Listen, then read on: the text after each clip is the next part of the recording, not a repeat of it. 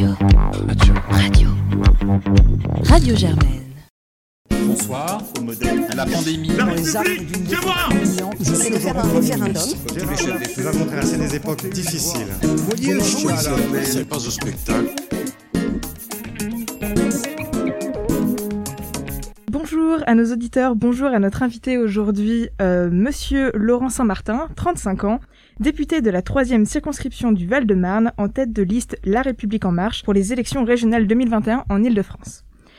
Pour nos auditeurs qui ne vous connaissent peut-être pas, vous êtes né à Toulouse, vous êtes doté d'un master en finance à l'école des hautes études commerciales du Nord, une grande école de commerce, vous êtes passé par le PS, vous avez travaillé pour l'entreprise privée ISEO, pour la banque publique d'investissement BPI France, en bourse, avant de devenir secrétaire général du think tank en temps réel. Et enfin, vous vous êtes engagé au sein de LREM en 2016 privé, public, euh, banque, finance, PS, think tank, à peu de choses près, en fait, vous étiez Emmanuel Macron.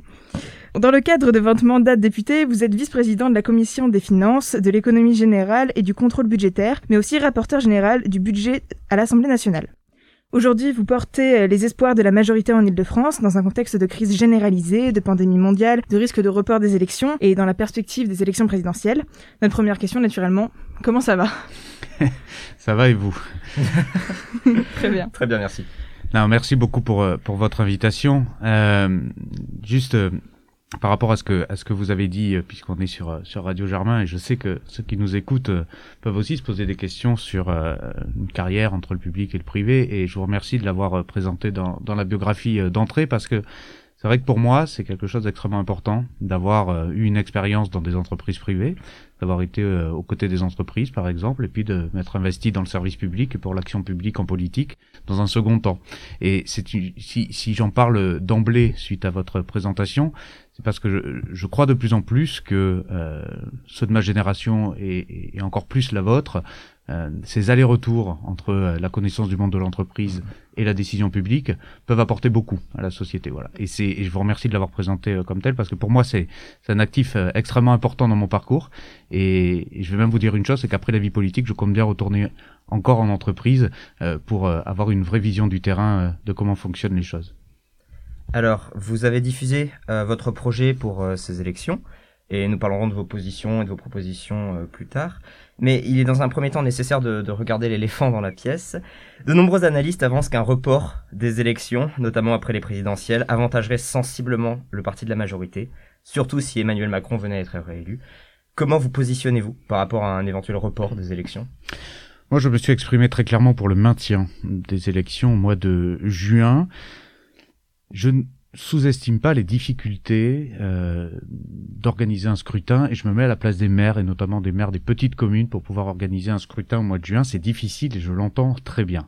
Donc, je pense qu'il est possible néanmoins euh, de tenir ces élections au mois de juin. Ça va demander probablement d'avoir une organisation spécifique, d'avoir des conditions de campagne plus strictes que d'habitude, c'est vrai. Mais à partir du moment où elles sont égalitaires pour l'ensemble des candidats et à partir du moment où ceux qui tiennent les bureaux de vote, les présidents de bureau, les assesseurs peuvent le faire dans des conditions sécurisées, idéalement vaccinés, alors je crois que la démocratie doit vivre, doit tenir et doit euh, répondre à ces rendez-vous. Un certain nombre de pays autour de nous ont pu tenir leurs élections pendant euh, la crise sanitaire. Je pense que la France n'a pas de raison de devoir euh, systématiquement les repousser. Je dois rappeler que euh, étaient d'abord prévues au mois de mars, elles ont été décalées au mois de juin. Je considère maintenant que euh, nous avons tout intérêt à faire vivre nos, nos scrutins intermédiaires.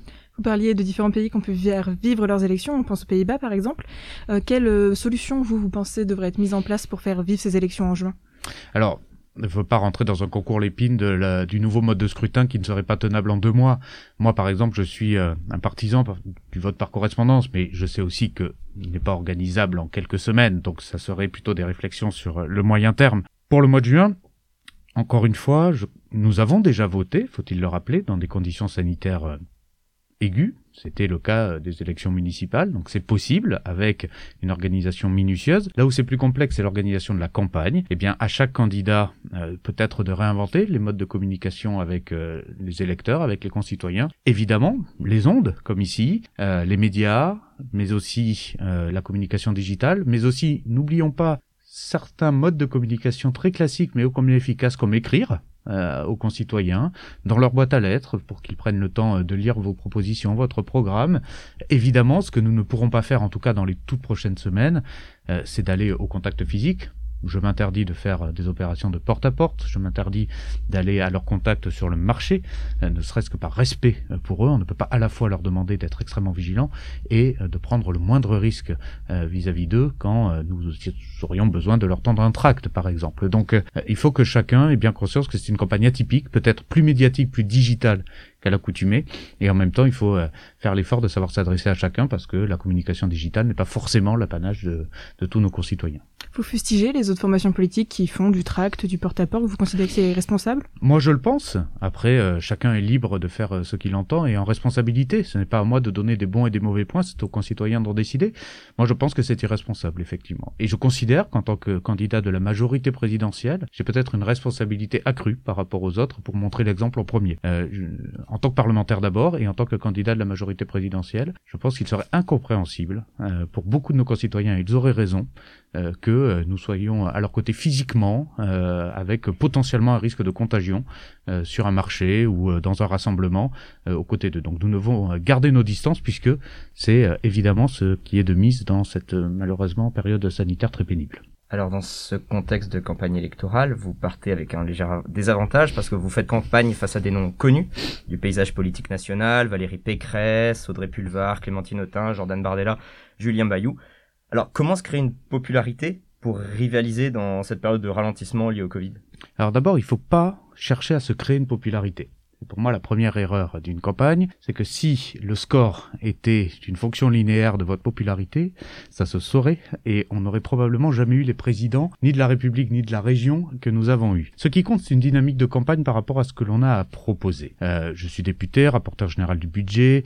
Euh, ceux qui s'intéressent à la politique connaissent euh, ce que j'ai déjà fait depuis quatre ans, connaissent surtout à quelle formation politique j'appartiens, euh, ce que nous avons fait collectivement depuis euh, quatre ans euh, à l'échelle du pays, et surtout s'intéresse, je l'espère, à ce que nous allons proposer pour le quotidien des franciliens dans les six années qui viennent. Et vous avez raison, en termes de notoriété grand public, mon nom est moins connu que ceux de mes concurrents, mais justement, je considère, et, je le sais à entendre les concitoyens, euh, que c'est bien ce qu'ils attendent, que leur priorité n'est pas de savoir si tel nom résonne pour eux, mais si telle proposition résonne par rapport à une problématique qu'ils vivent.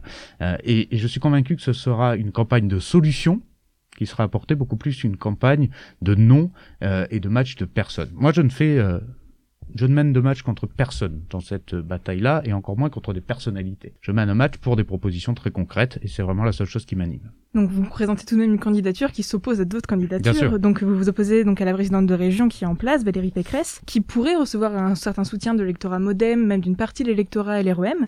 Qu'est-ce qui au fond vous, vous pousse à candidater contre sa, son, le fait qu'elle soit en place? Et qu'est-ce qui vous oppose au, fond, euh, dans, dans le fond, à Valérie Pécresse? Vous savez, je crois que la la vie démocratique, surtout aujourd'hui, nécessite de la clarté. Moi, je suis euh, le candidat de la majorité présidentielle. Je suis le seul candidat du rassemblement de la majorité présidentielle. Euh, il me semble que Madame Pécresse, avec tout le respect que je lui dois, n'est pas membre de la majorité présidentielle et n'appartient pas euh, à ce que nous faisons depuis quatre ans, euh, au service du progrès économique, au service de l'égalité des chances, au service de travailler pour tous et avec tous. Elle n'est pas dans ce camp politique-là et c'est son choix, c'est pas un reproche. Et je crois que la clarté politique, c'est aussi ça, c'est de savoir qu'est-ce qu'on offre à nos concitoyens par rapport à l'identité politique que l'on porte.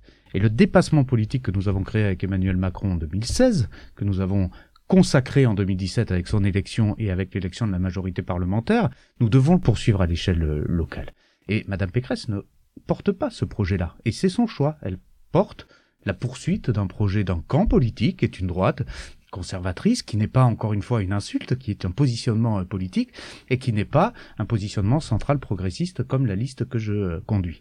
Et donc euh, la différence, pour reprendre votre question, elle est à la fois dans les propositions qui seront formulées pendant cette campagne, mais ils sont aussi et surtout dans la manière de gouverner.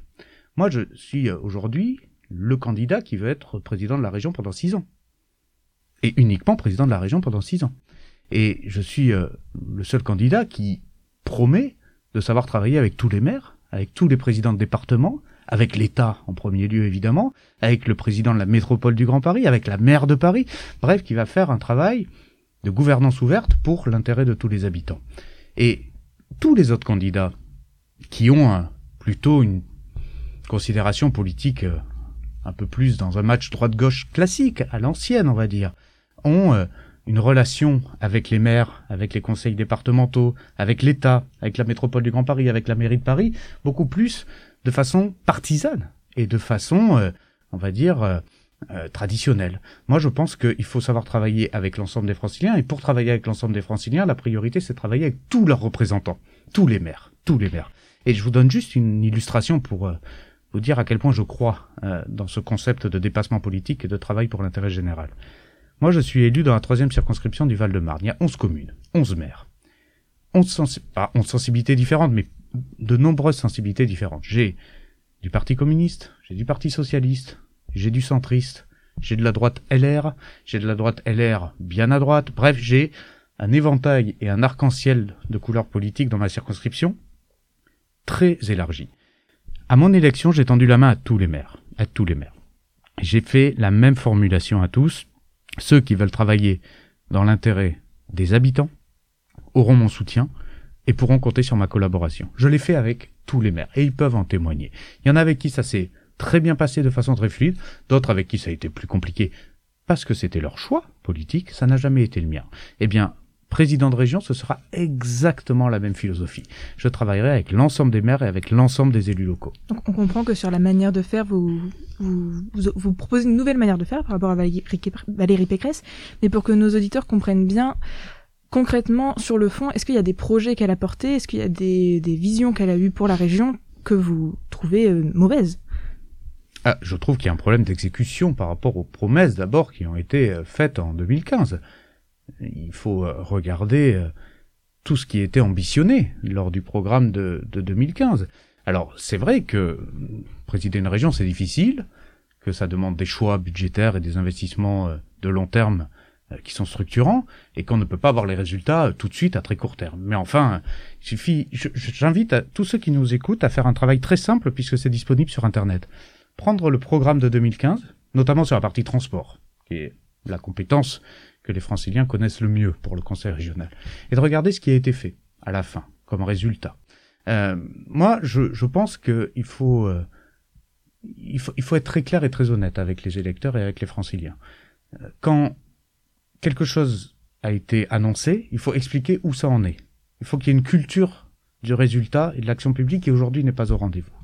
Et moi, je voudrais savoir aujourd'hui pourquoi est-ce que l'automatisation des lignes qui avait été euh, annoncée n'est pas effectuée.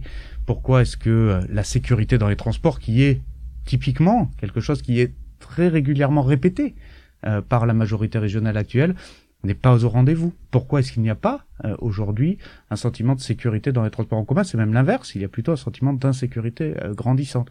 Donc c'est pas une question de, de reprocher ad personam quelque chose à quelqu'un, c'est une question de regarder comment aujourd'hui les franciliens se sentent dans la région et est-ce que ça va mieux ou est-ce que ça va moins bien qu'il y a six ans?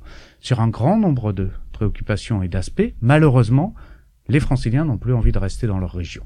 Et moi, je n'aurai qu'un axe dans mon programme et dans cette campagne-là, c'est de redonner envie aux franciliens de vivre et de rester en Île-de-France. Et pour ça, il faut avoir une culture de l'efficacité et du résultat moins de l'annonce et de la communication. Dans cette perspective de clarté euh, vis-à-vis des franciliens, est-ce que vous, du coup, vous refuseriez une fusion avec la liste de Valérie Pécresse au second tour des régionales? Je vais vous répondre très franchement, je ne me pose même pas la question. Je ne me pose même pas la question. Je ne me lève pas le matin en me demandant ce que je vais faire le 14 juin au matin. Ça serait d'abord un manque de respect considérable vis-à-vis de mon équipe, vis-à-vis de tous ceux qui s'engagent avec moi, et surtout vis à -vis des électeurs. Si on considère, c'est ce que je dis toujours à mes équipes, si on considère qu'on est soluble dans une autre formation politique, faut pas, faut pas se présenter. Si on considère qu'on a des atouts, si on considère qu'on a une manière de gouverner différente à proposer aux franciliens pour plus d'efficacité, si on considère qu'on a une vision différente pour la région, alors il faut se présenter corps et âme dans cette campagne avec ses propositions, ses idées et son cap et son objectif. Il faut pas en dévier. Ceux qui pensent, avant un premier tour, à des calculs et à des tactiques de fusion, voire de division de camp en face, en général, en sont pour leurs frais à la fin du premier tour parce que les franciliens et les électeurs ne leur font pas confiance et ils ont raison. Moi, j'ai dit tout à l'heure que je croyais que la démocratie nécessitait de la clarté. Eh bien, la clarté, c'est que la majorité présidentielle présente sa liste au soir du premier tour le 13 juin, point à la ligne. Vous n'y pensez même pas, donc même dans le cas d'un besoin d'un front républicain façon Front National? Alors, l'Île-de-France, c'est une bonne question que vous posez là. Euh, L'Île-de-France, à ce stade, en tout cas, ne se situe pas dans une situation politique mettant en risque l'élection du Rassemblement euh, national. Dans le cas où Valérie Pécresse irait avec Jordan Bardella, c'est potentiellement un risque qu'on peut imaginer. Alors, si Madame Pécresse faisait le choix de s'allier avec Jordan Bardella, euh, je serais évidemment euh, contre cette euh, possibilité de voir une droite extrême arriver au pouvoir dans notre région. je crois, je ne veux pas faire de politique fiction, je crois heureusement que ça ne peut pas arriver, en tout cas je n'ose le croire. Alors, vous avez été clair de vos propos, vous prenez la, la, clarté. Donc, vous avez axé votre campagne électorale sur deux volets, la sécurité et l'environnement. On va commencer par le volet sécurité. Vous avez pris position pour une police régionale armée, en particulier dans les transports en commun d'Île-de-France. Également, vous avez pris des positions sur le fait de faire appel à des sociétés privées pour faire la sécurité autour des lycées. Est-ce que vous êtes favorable à une privatisation euh, du maintien de l'ordre? Alors, je suis favorable à ce que nous avons déployé à l'Assemblée nationale euh, ces dernières semaines à travers la loi sécurité globale, c'est-à-dire davantage de partenariat entre la sécurité publique et la sécurité privée. Il faut, pour plus de tranquillité et de sécurité, un continuum de sécurité. Ça, je crois que c'est euh, tout à fait juste. L'idée n'est surtout pas de déshabiller Paul, le public, pour habiller Jacques, le privé. L'idée, c'est de faire de la complémentarité. Et pourquoi Quel est l'intérêt de la sécurité privée en plus? L'intérêt de la sécurité privée, c'est que vous pouvez davantage l'utiliser à, l'usage, au besoin. Et aujourd'hui, vous avez une professionnalisation des sociétés de sécurité que, par exemple, mon collègue euh, Jean-Michel Fauvergue, l'ancien patron du RAID, qui est député euh, de Seine-et-Marne euh, et rapporteur de la loi sécurité globale, présente très justement comme un vrai renfort si cela est bien piloté au besoin par rapport à un usage spécifique. Je pense par exemple que la sécurité des abords des lycées, par rapport à une montée en puissance du nombre de RICS qui sont de plus en plus nombreuses dans notre région, si cela est fait en collaboration avec les services académiques de sécurité mobile, si cela est fait en collaboration avec les efforts de prévention qui doivent être faits dans les établissements euh, secondaires, si tout cela est fait de concert, alors la sécurité privée peut avoir toute sa place. Il n'y a aucune difficulté là-dessus. Je mets juste deux lignes rouges à ce concept-là, c'est que la sécurité privée soit faite dans un, élan de coordination piloté par la puissance publique, ça, ça me paraît évident. Et la deuxième chose, c'est qu'il n'y a pas de sécurité armée aux abords des établissements scolaires. Donc pas du tout de sécurité armée ou juste pas aux abords des établissements scolaires? Pas aux abords des établissements scolaires. Pour la sécurité dans les transports, je rappelle aujourd'hui qu'elle est déjà armée et, et que euh, celle que je propose, qui sera la police régionale de Île-de-France Mobilité, qui aura un objectif et un travail de coordination avec l'ensemble des autres forces de sécurité, sera armé au même titre que les autres forces de sécurité existantes. Alors vous avez, vous avez déclaré être contre la gratuité des transports en commun en Ile-de-France. Alors euh, ça concerne la précarité, ça concerne aussi les étudiants. Donc euh, quelle autre mesure proposez-vous pour lutter contre les inégalités d'accès au transport et à la mobilité? Alors c'est une vaste euh, question que vous posez là. Je pense que D'abord, si je m'oppose à la gratuité des transports, ce n'est pas euh, par dogmatisme ou par opposition systématique à ce que peut proposer Madame Pulvar. Elle a tout à fait le droit de faire cette proposition. Je pense que c'est une, une faute financière, mais c'est aussi une faute politique. Je vais vous dire pourquoi. Parce que, d'abord, c'est une faute financière parce que priver Île-de-France Mobilité de ses recettes tarifaires, c'est-à-dire des abonnements, c'est priver Île-de-France Mobilité de près de 4 milliards d'euros. Euh, c'est un budget considérable pour pouvoir rénover des rames, pour pouvoir réinvestir dans du matériel roulant, pour pouvoir assumer la sécurité euh, des usagers, etc., etc. Donc c'est rien n'est gratuit. Il y a toujours quelqu'un qui paye pour vous. Hein. Donc euh, vous pouvez dire que le pass Navigo demain n'est plus payant. Il faudra bien lever un impôt ou une taxe par ailleurs pour équilibrer les comptes d'Île-de-France Mobilité. Donc D'abord, financièrement, je me méfie de ces idées euh, un peu démagogues qui, derrière, euh, déguisent une autre manière d'aller chercher l'argent dans la poche du contribuable. Mais surtout, je pense que c'est une fausse politique parce que je ne crois pas au transfert de mobilité de cette façon-là. L'idée euh, que porte Madame Pulvar, c'est de se dire que si on rend gratuit les transports en commun, il y aura moins euh, d'usagers de véhicules euh, automobiles qui prendront davantage les transports en commun. Or, il y a de nombreuses études euh, très sérieuses qui démontrent que les nouveaux usagers des transports en commun à partir du moment où ça deviendrait gratuit sont en fait majoritairement soit des piétons, soit des usagers de vélo, bref, ce ne sont pas des automobilistes. Pourquoi? Ou, seulement à 1 ou 2% d'entre eux.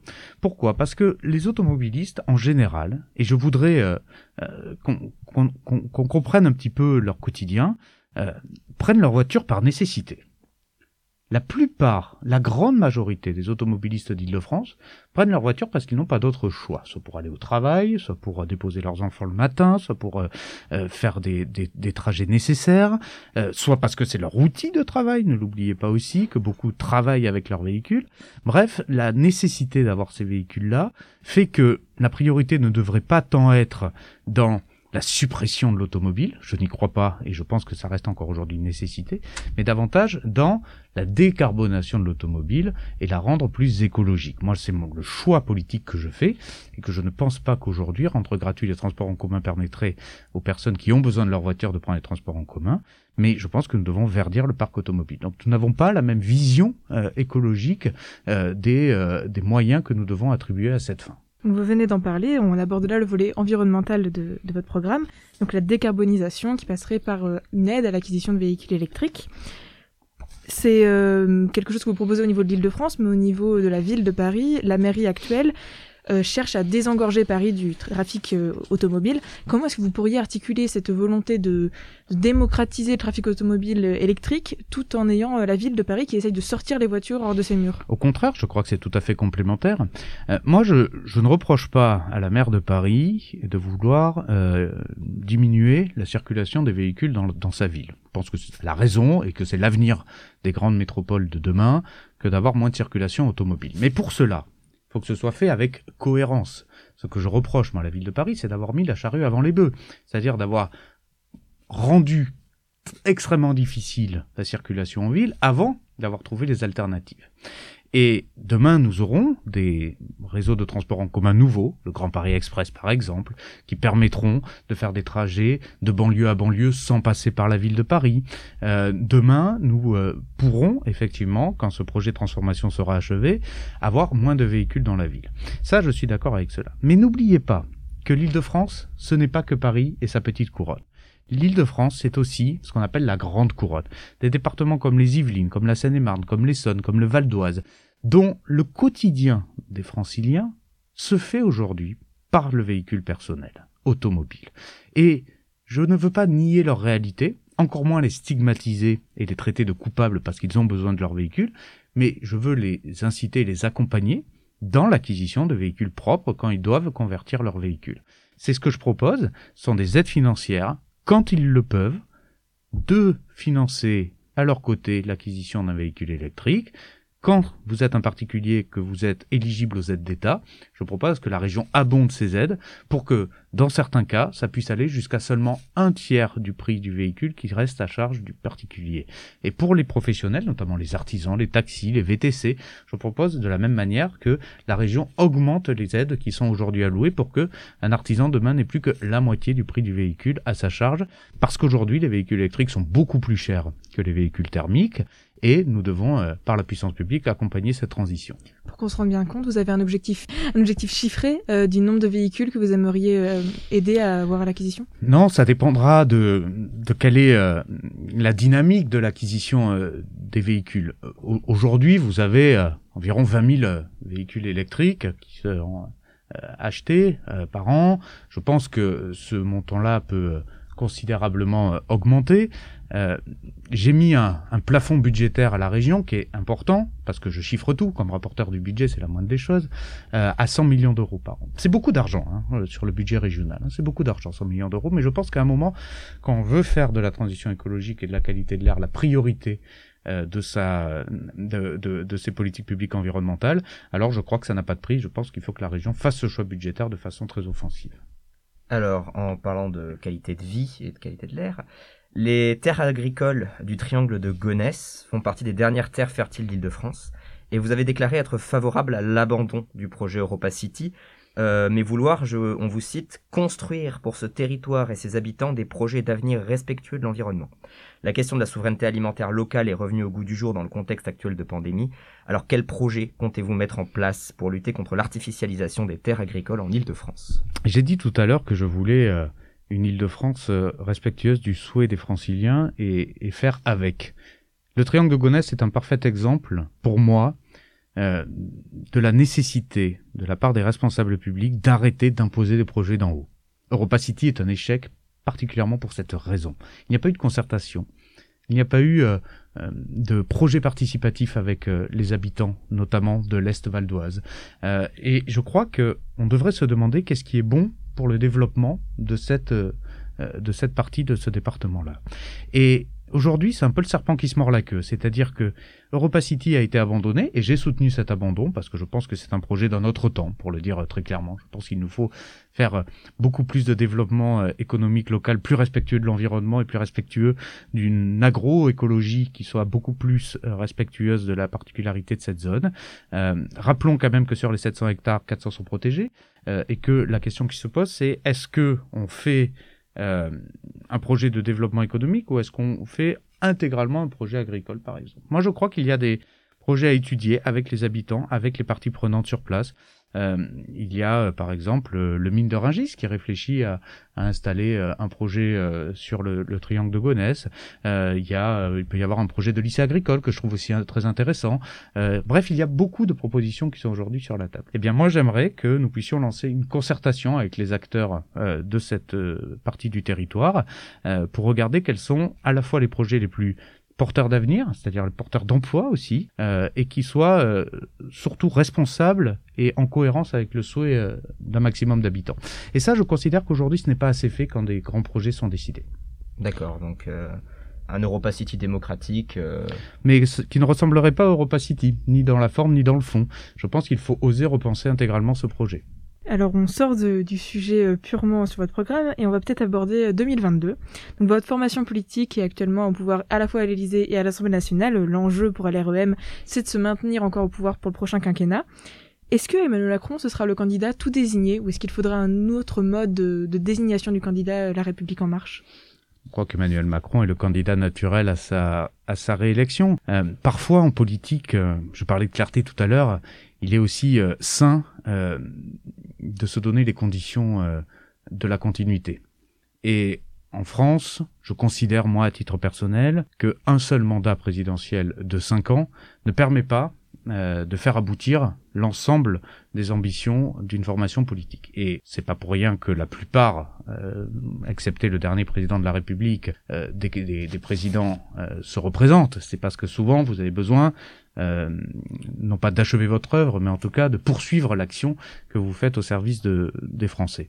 Ça sera le cas d'Emmanuel Macron. Ce sera le cas d'Emmanuel Macron, sauf si évidemment il y avait des conditions euh, cataclysmiques qui l'empêchaient, mais c'est en tout cas c'est la logique naturelle. Donc ne nous faisons pas des nœuds au cerveau là où il n'y a pas besoin. C'est suffisamment complexe dans une situation euh, de crise comme la nôtre aujourd'hui de trouver les voies et moyens pour à la fois protéger nos concitoyens, préparer leur avenir, préparer la relance économique, réfléchir sur l'emploi, réfléchir sur les meilleurs moyens de financer la transition écologique, pour ne pas euh, trop se compliquer la vie sur qui sera candidat pour la majorité présidentielle. Oui. Ce sera euh, Emmanuel Macron. Est-ce que c'est pas un peu ancien monde cette désignation par en haut, alors que vous prenez justement la décision par euh, par le bas, par la base? Mm. Est-ce que la continuité c'est pas peu, assez peu disruptif? La continuité, ça a du bon parfois, vous savez. La continuité, c'est pas l'éternité. Euh, la continuité, c'est euh, c'est poursuivre, c'est poursuivre une œuvre euh, pour l'intérêt général dans laquelle on croit. Il faut évidemment que d'autres personnes n'y croient pas, ça fait partie de la vie démocratique. Euh, mais quand vous croyez à un projet, il faut le poursuivre euh, jusqu'à ce que vous considériez effectivement que vous ayez atteint un certain nombre de résultats.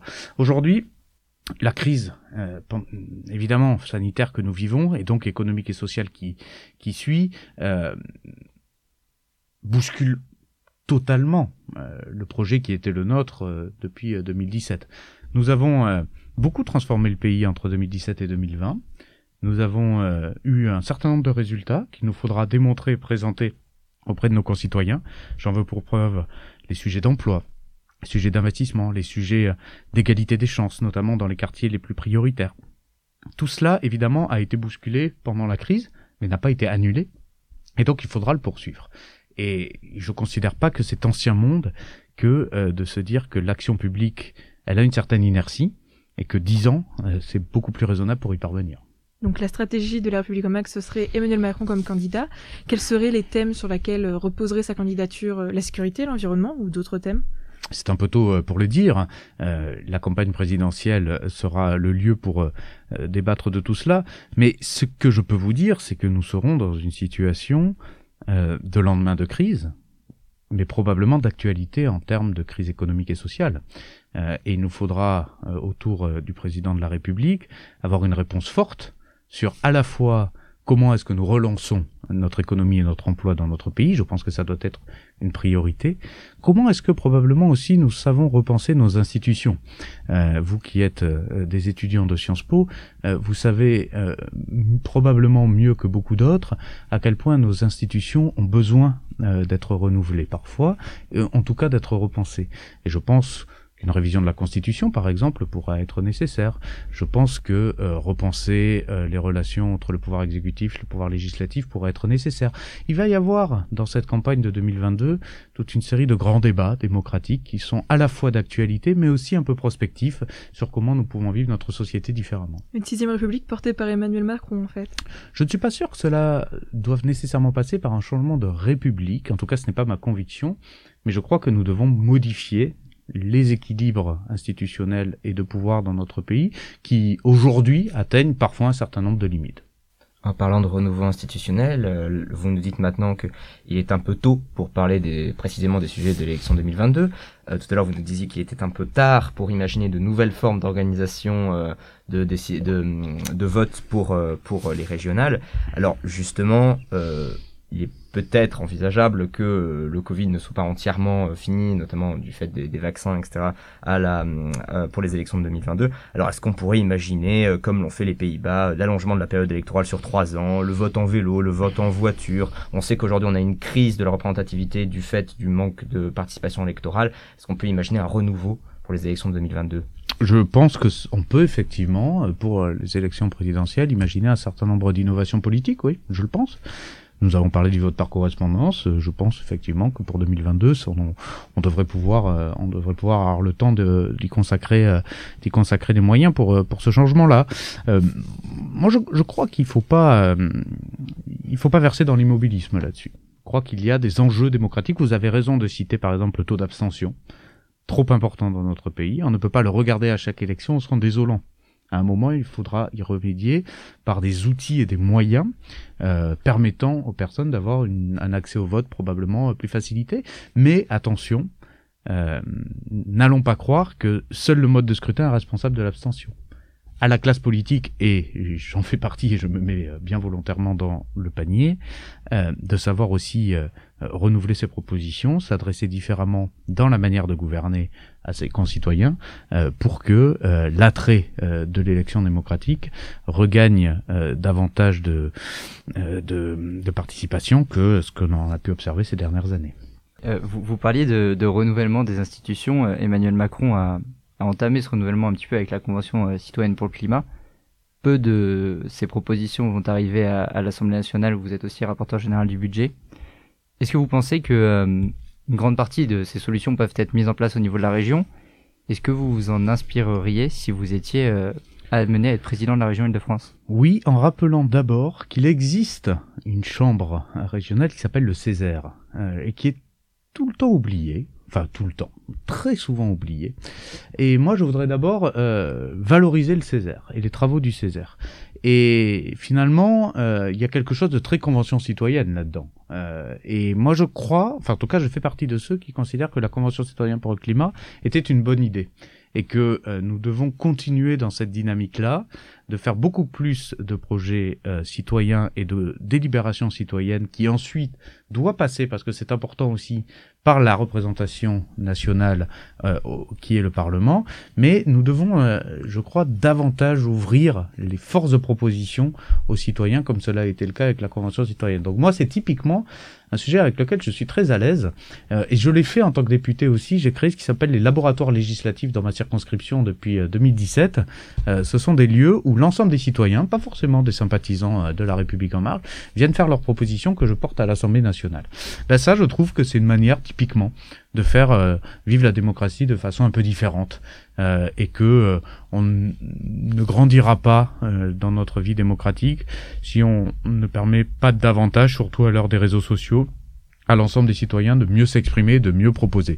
Ça ne veut pas dire que la délibération doit quitter le Parlement, ça veut juste dire que les échanges et les propositions doivent être beaucoup plus fluides et beaucoup plus fréquentes entre les citoyens et leurs représentants.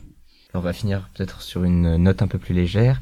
Alors hier, officiellement, euh, la candidature de Clémentine Autain a acquis le soutien du parti animaliste. Est-ce que vous êtes terrassé? Cette nouvelle Écoutez, vous me l'apprenez en tout cas, euh, parce que je n'ai pas regardé cette, euh, cette annonce. Euh, écoutez, je le regrette parce que la cause animale est probablement, est probablement un, des sujets extrêmement importants d'une campagne qu'il qui ne faut pas minimiser. nous avons, et c'est la majorité présidentielle qui l'a porté, et pas le groupe de Madame Autain, nous avons porté une proposition de loi sur le bien-être animal qui a permis d'avancer sur un certain nombre de sujets que j'ai voté bien volontiers. Et euh, voyez-vous, ce que je regrette, c'est que parfois euh, la cause du bien-être animal soit un peu trop politisée. Alors que pour moi, c'est comme l'écologie, ça devrait être quelque chose de transpartisan parce que ça devrait être quelque chose d'évident. Voilà. Donc que le parti animaliste en tant que tel, sur Madame Autain, je suis très heureux pour Madame Autain. Mais en tout cas, la cause du bien-être animal, elle, je crois qu'elle doit euh, traverser tous les courants. Merci beaucoup. Je vous en prie. Merci à vous.